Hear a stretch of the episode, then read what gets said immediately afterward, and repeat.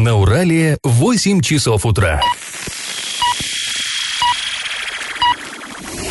В эфире немного аналитическая, немного юмористическая и слегка музыкальная передача «Заварники» на радио «Шансон Орск». Для лиц старше 12 лет. Доброе утро, друзья! Всем-всем-всем привет! В эфире, как всегда, по утрам программа «Заварники». Что это значит? Значит, что в ближайший час вы проведете с нами, с Эльвирой Алиевой. Доброе утро. И Павлом Лещенко. Напоминаю, что слушать нас можно не только в прямом эфире, но и на подкастах. Заходим на сайт урал56.ру, находим раздел «Заварники», э, скачиваем, слушаем для лиц старше 16 лет. А можно с мобильных устройств. Скачиваем на App Store или Google Play соответствующее приложение, находим программу «Заварники», легко находится на раз-два, и опять-таки подписываемся, слушаем, наслаждаемся. Ну что ж, сегодня мы, как всегда, обсуждаем новости, но для начала, как всегда, чуточка старостей.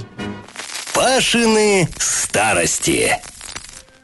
3 мая 1936 года в Орске произошло, ну, из ряда вон выходящее событие. Рабочие крупного индустриального объекта, строители стратегически важного э, нефтепровода Каспий-Орск, вдруг не вышли на работу, забастовали. Представляете себе, э, страна, где пролетарская диктатура осуществляется, где все для человека труда, и вдруг 80 рабочих объявляют забастовку. Что-то немыслимое.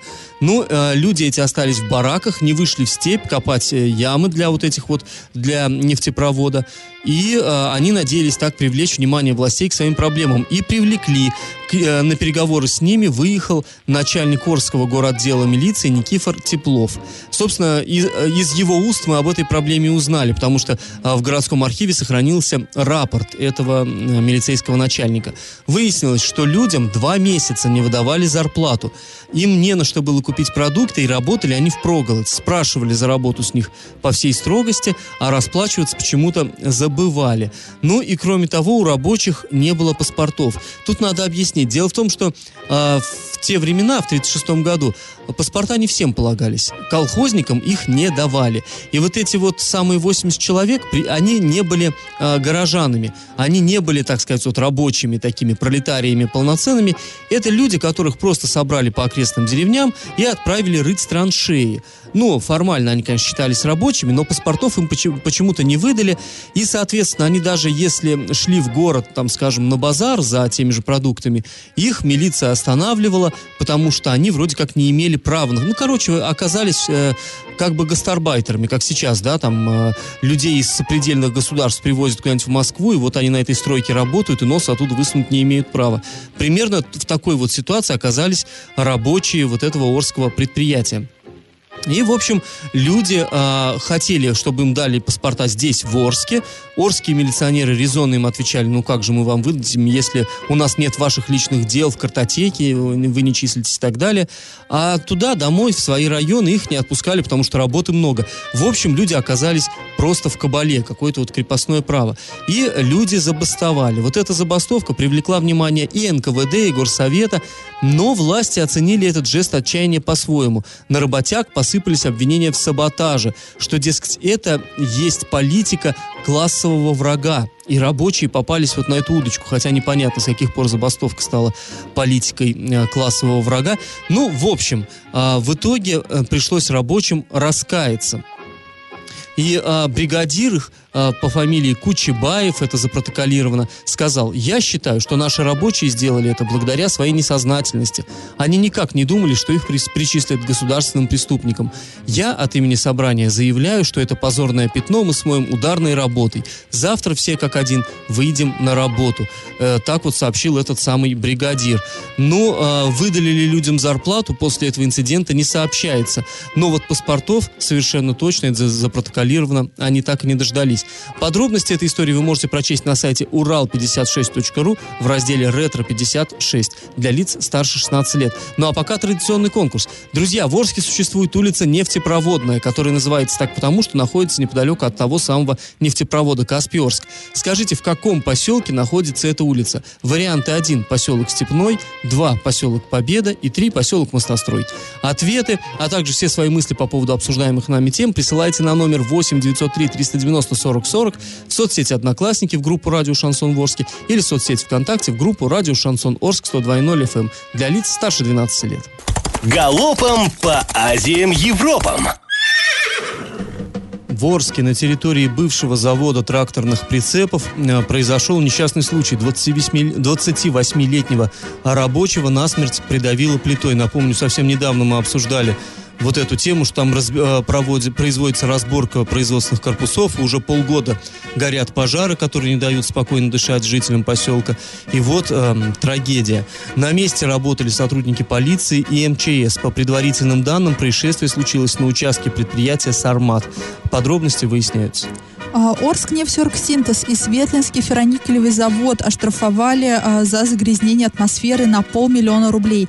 По итогам проверки выяснилось, что АНОС выбрасывал в воздух вредные вещества с августа по сентябрь 2018 года. Светлинский завод а, в 17-18 годах. В итоге Орская межрайонная природоохранная прокуратура после проверки возбудила административные дела за несоблюдение экологических требований при эксплуатации предприятия и за выброс вредных веществ атмосферный воздух или вредное э, физическое воздействие на него без специального разрешения. Друзья, до Нового года совсем уже немного времени осталось, чуть больше месяца, и Орск вовсю готовится к главному празднику. Горожан очень интересует вопрос, когда же в этом году начнут устанавливать елку на главной площади города и ледовый городок. А, нам сообщили, что произойдет это ориентировочно в середине декабря. Напомним, что в прошлом году елку начали монтировать 11 декабря, в позапрошлом 5 декабря, ну а рекорд был поставлен в 2014 году. Тогда работы начались уже 25 ноября. И как это понимать? А, в нескольких километрах от Орска в соседнем Казахстане бензин, 92 бензин стоит около 28 рублей за литр, тогда как в Оренбургской области его цена более 40 рублей. И вчера, вчера эта новость была опубликована на сайте урал56.ру для лиц старше 16 лет и вызвала просто, просто ну, небывалый резонанс. Хотя всем это известно, мы недавно просто были в Казахстане, проезжали некоторые заправки, были в шоке. Там литр бензина стоит 150 153 тенге. Ну, понятное дело, мы перевели, да, эту валюту на нашу и выяснили, что 28 рублей. И вот эту ситуацию комментирует министр энергетики Казахстана а, Канат Бузумбаев. А, и он, а, в частности, опасается того, что в Казахстане может возникнуть дефицит топлива. Например, по его словам, в Туркестанской области и в городе Шимкент, в которых вместе проживают 3 миллиона человек, и западно-казахстанской или Костанайской области, в которых проживает 700-800 э, человек. Вот он сравнил и выяснил, что вот в, Костана... Э, на запад... в западном Казахстане, где 700-800 тысяч человек, там потребление дистоплива э, намного выше. И это означает, что дизельное топливо и бензин утекают на сопредельные рынки. А, то, есть, то есть к нам за границу? Да, просто-напросто бензин вывозится в Россию скорее всего, наши вот оренбургские ребята едут в Казахстан, ну, заправляются. И а, по словам, опять же, вот этого министра энергетики, ему известны а, факты, когда топливо а, вывозится просто огромными бензовозами. И он а, так вот намеком как бы дал понять, что делается, наверное, не, не совсем законно и не через таможню. По его, э, вот, например, его цитата. Понятно, что у нас большая граница и нет таможни. Но я, а, ну, понятно, да, что вывозится, скорее всего, там, где ну, нет какого-то контроля нелегально бензовозами. А, и если, по его словам, в России бензин еще вырастет, то, скорее всего, Казахстан будет испытывать дефицит топлива, потому что оно все в больших количествах будет уходить к нам в страну. Ну, на самом деле, это как бы не сказать, что совсем уж никому не было известно. В принципе, известно, что в Оренбургской области у нас контрабандного бензина из э, Казахстана завозится Да, известно, что цены растут как грибы после дождя на бензин. Опять же, мы а, вот недавно летом только проводили сравнительный анализ и выяснили, что за несколько месяцев а, цены в э, рост э, как, как бы сказать, динамика роста цен а, была равна тому, как раньше за несколько лет вот эта вот стоимость росла. Ну и вообще есть такое, знаете, как даже как шутка, когда едешь из Актюбинска, проезжаешь Олимбетовку, последний вот э, на казахстанской стороне пункт, населенный пункт к нашей границе, и водители даже шутят, а сейчас duty free. Потому что, ну, не только бензин в соседнем государстве дешевле, и часто наши соотечественники там закупаются. Но и вот, как мы понимаем, иногда не только закупаются те, кто просто туристы едут, но и люди делают это, так сказать, на такой промышленной уже основе. Я теме Вчера прошел завершающий матч выездной серии для хоккейного клуба «Южный Урал». В Нефтекамске арчане сразились со спортсменами из клуба «Торос» и, увы, проиграли со счетом 2-4. Но мы уже со, со спокойствием в голосе говорим об этом. Мне кажется, мы уже привыкли да, к тому, что «Южный Урал» да, чаще увы. проигрывает. И, увы, сезон начался для нашей команды не очень удачно. Проходит он тоже не очень удачно. В частности, ранее «Южный Урал» лишился главного тренера, который просто сказал, ну все, хватит. По всей видимости, все проигрыши это из-за меня и ушел. Но, наверное, не только из-за него. И сейчас болельщиков волнуют вопросы. Нас с Павлом тоже волнует этот вопрос. Сможет ли Южный Урал пробиться в плей-офф? И на эту тему порассуждал наш хоккейный эксперт Константин Мусафиров. Хоккейный клуб Южный Урал завершил выездную серию игр по городам Урала и Поволжья. Результат таков. Две победы, два поражения. В общем-то, удовлетворительный результат, но хотелось бы, чтобы в заключительном матче в Нефтекамске наши хоккеисты набрали бы очки, но этого сделать не удалось, хотя повели в счете и, в общем-то, имели в первом периоде преимущество, но, пропустив шайбу, несколько расклеились и в итоге уступили со счетом 2-4. Э, первый круг Южный Урал завершил с 24 набранными очками. Отставание от группы команд, входящих в зону выхода в финальный этап соревнований, как мы говорим, плей-офф, относительно небольшой, 5-7 очков но догонять всегда сложнее, чем удерживать турнирные позиции. Истинно известная. Думается, что все-таки Южный Урал прибавит, прибавит в количестве набранных побед во втором круге, порадует болельщиков ими. И хотелось бы отметить, что впереди ведь еще 28 бескомпромиссных, надеюсь, сражений южноуральцев на льду. При этом 17 из них они сыграют в Орске. Поэтому шанс, мне кажется, пробиться в финал еще есть. А ближайший матч состоится 29 ноября во Дворце спорта юбилейный соперник Казанский бар.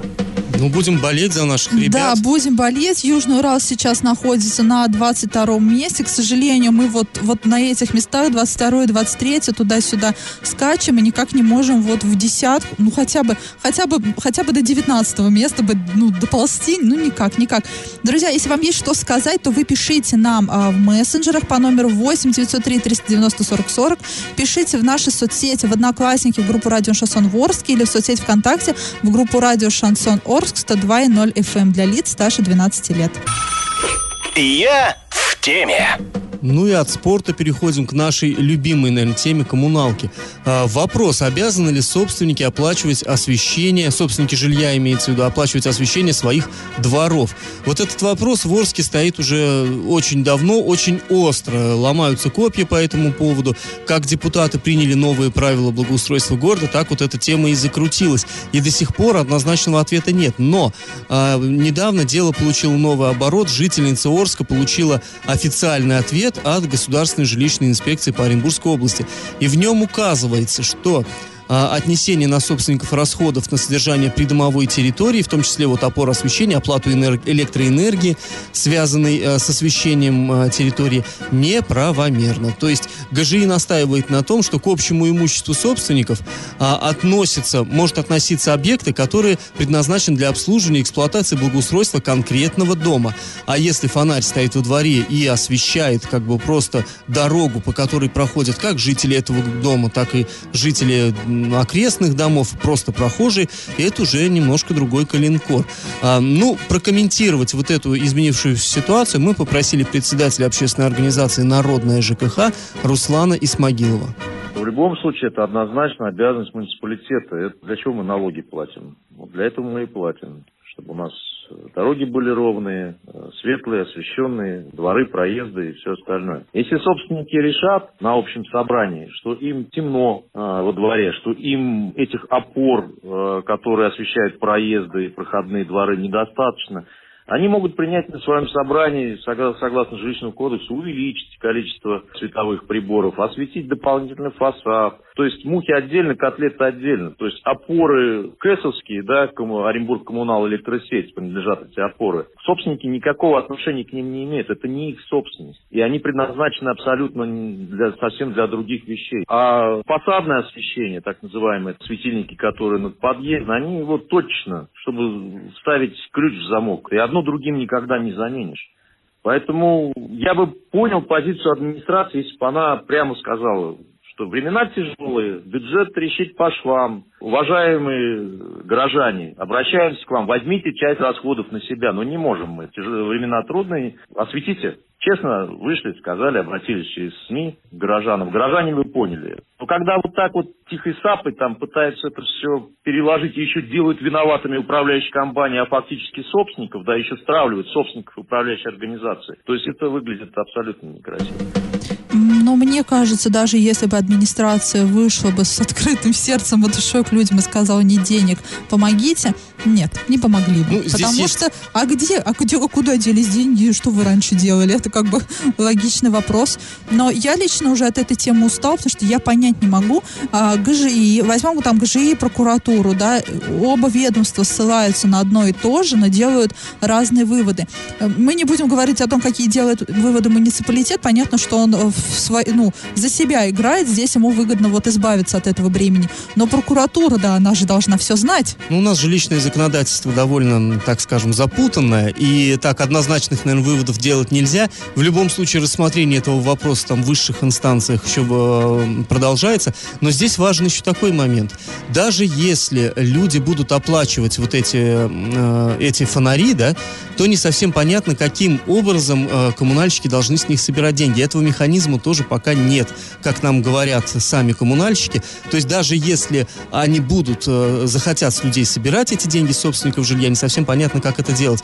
То есть вопрос абсолютно такой запутанный и недоработанный. Ну, и, тут, очевидно... наверное, логично было бы муни- муниципалитету сначала досконально все изучить и разобраться, а уже потом объяснять людям, за, за что конкретно и каким образом они должны платить. Да было бы неплохо, если бы у нас сначала досконально разбирались, а потом принимали решение. Ну, пока есть как есть. Э, тема в любом случае пока не закрыта, и, видимо, она будет обсуждаться. Друзья, если вам есть что по ней сказать, то добро пожаловать, пишите нам в мессенджерах, пишите смс на номер 8 903 390 40 40. Можете также оставлять сообщения в социальных сетях. И как это понимать? А, вот буквально в пятницу мы здесь в эфире с Элей обсуждали новость, что начальника УЖКХ Орска оштрафовали за то, что не приведена, не доведена до ума улица Станиславского, проезжая ее часть. Подожди, Паш, вот, наверное, после предыдущей нашей темы сейчас администрация, если слушает, она прям кипит от злости, что вот опять ругают, поливают грязью. Да. А вот теперь слушайте внимательно. Не только поливаем грязью, но если дело, ну, можем и заступиться, в общем. Э, ну, мы еще в прошлый раз стали э, вспоминать, да, а вот наказали-то сейчас Сергея Щербаня, это замглавы по муниципальному хозяйству. И, э, ну, очевидно, что когда вот эта дорога ремонтировалась так вот э, некачественно, он-то к этому никаких, э, никакого отношения совершенно не имел. И вот за выходные мы подразобрались в этом, и стало известно. Да, вот эта дорога, ее заасфальтировали в 2014 году. Начальником УЖКХ тогда был Максим Климонтов. Заместителем главы по муниципальному хозяйству Сергей Егер был. Работы проводила муниципальное унитарное предприятие «Дорожник». И уже на следующий э, год оказалось, что качество было очень низким. А, по всей длине дороги появилась колея, ямы, выбоины и так далее. Но выполнить гарантийный ремонт предприятие уже не могло. У него не осталось ни техники, ни людей, ничего. И, тем не менее, вот сейчас отвечать за это пришлось Сергею Щербаню. На момент вынесения решения он был начальником УЖКХ, теперь он заместитель главы города.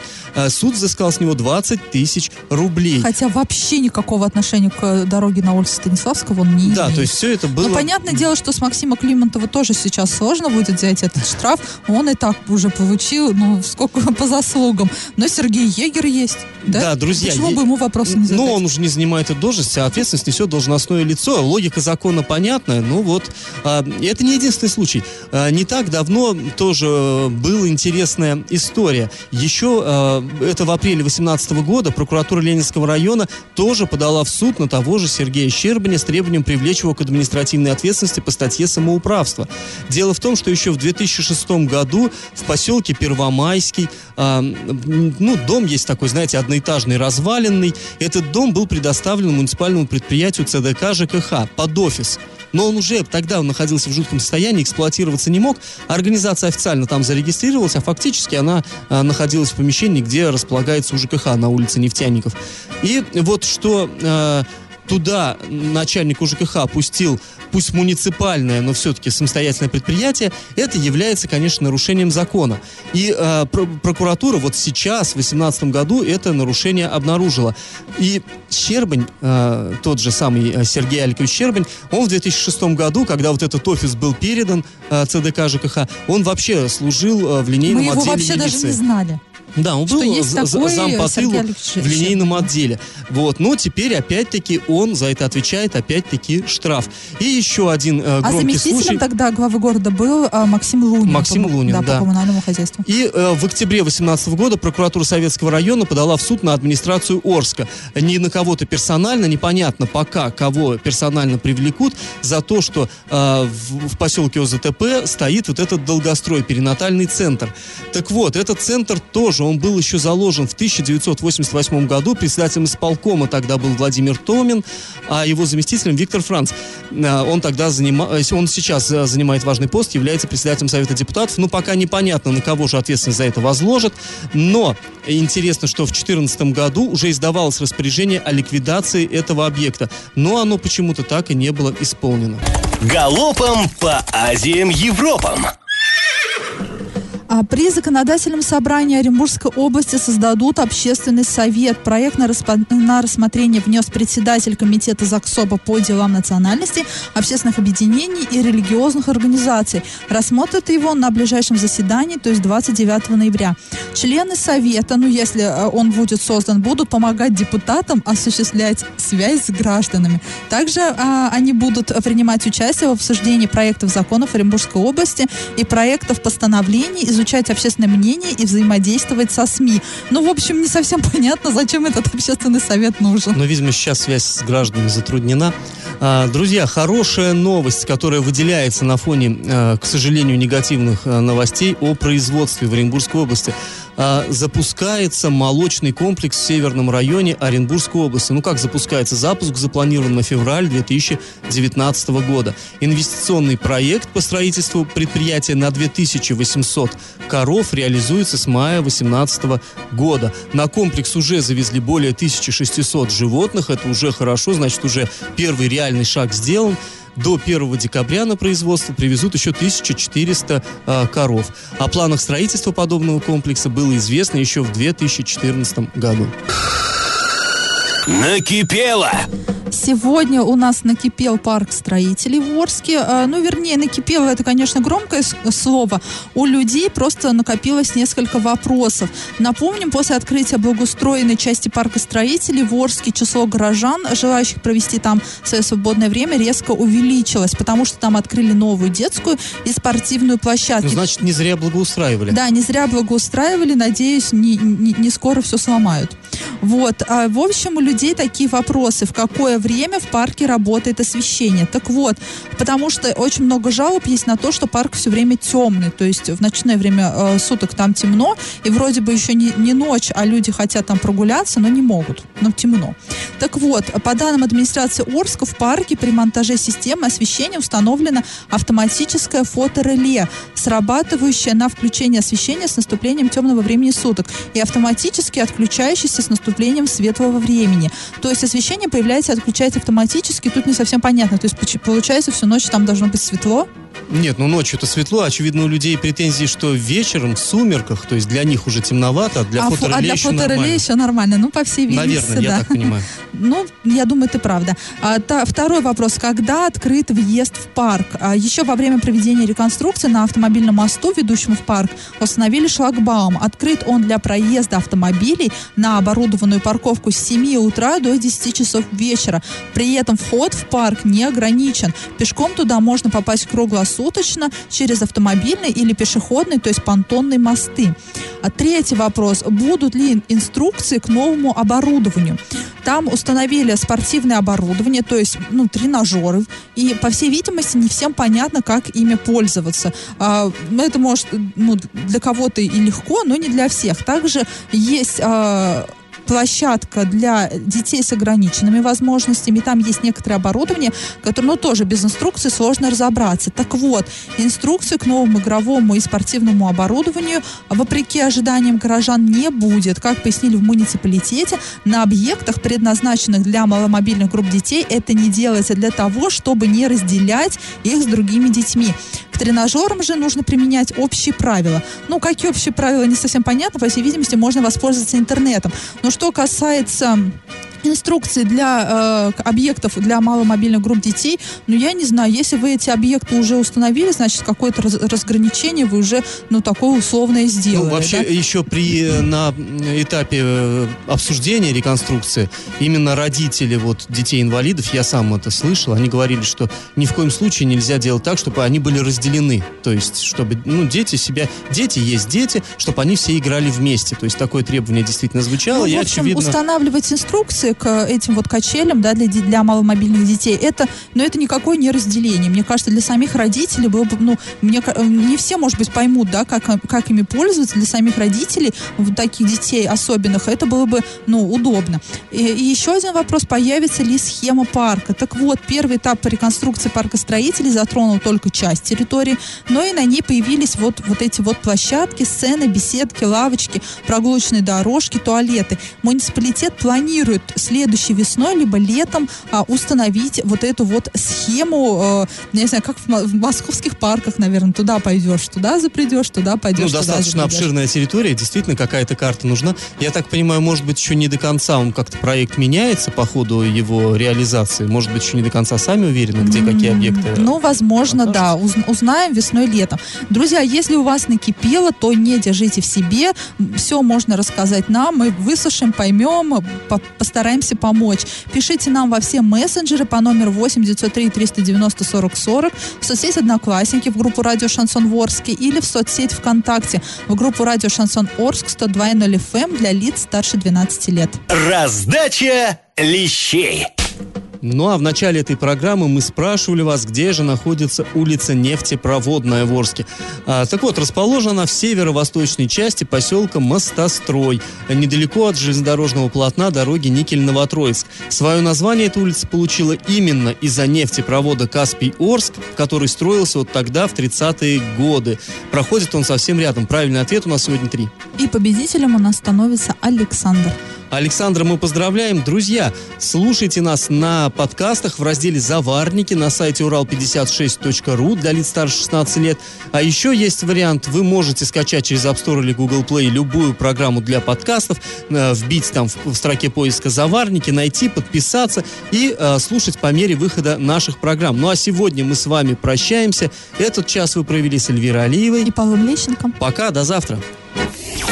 Завариваем и расхлебываем в передаче «Заварники». Каждое буднее утро с 8 до 9.00 на радио «Шансон Орск». Для лиц старше 12 лет. Радио «Шансон». СМИ зарегистрировано Роскомнадзором. Свидетельство о регистрации Л номер ФС 77 68 373 от 30 декабря 2016 года. Для лиц старше 12 лет.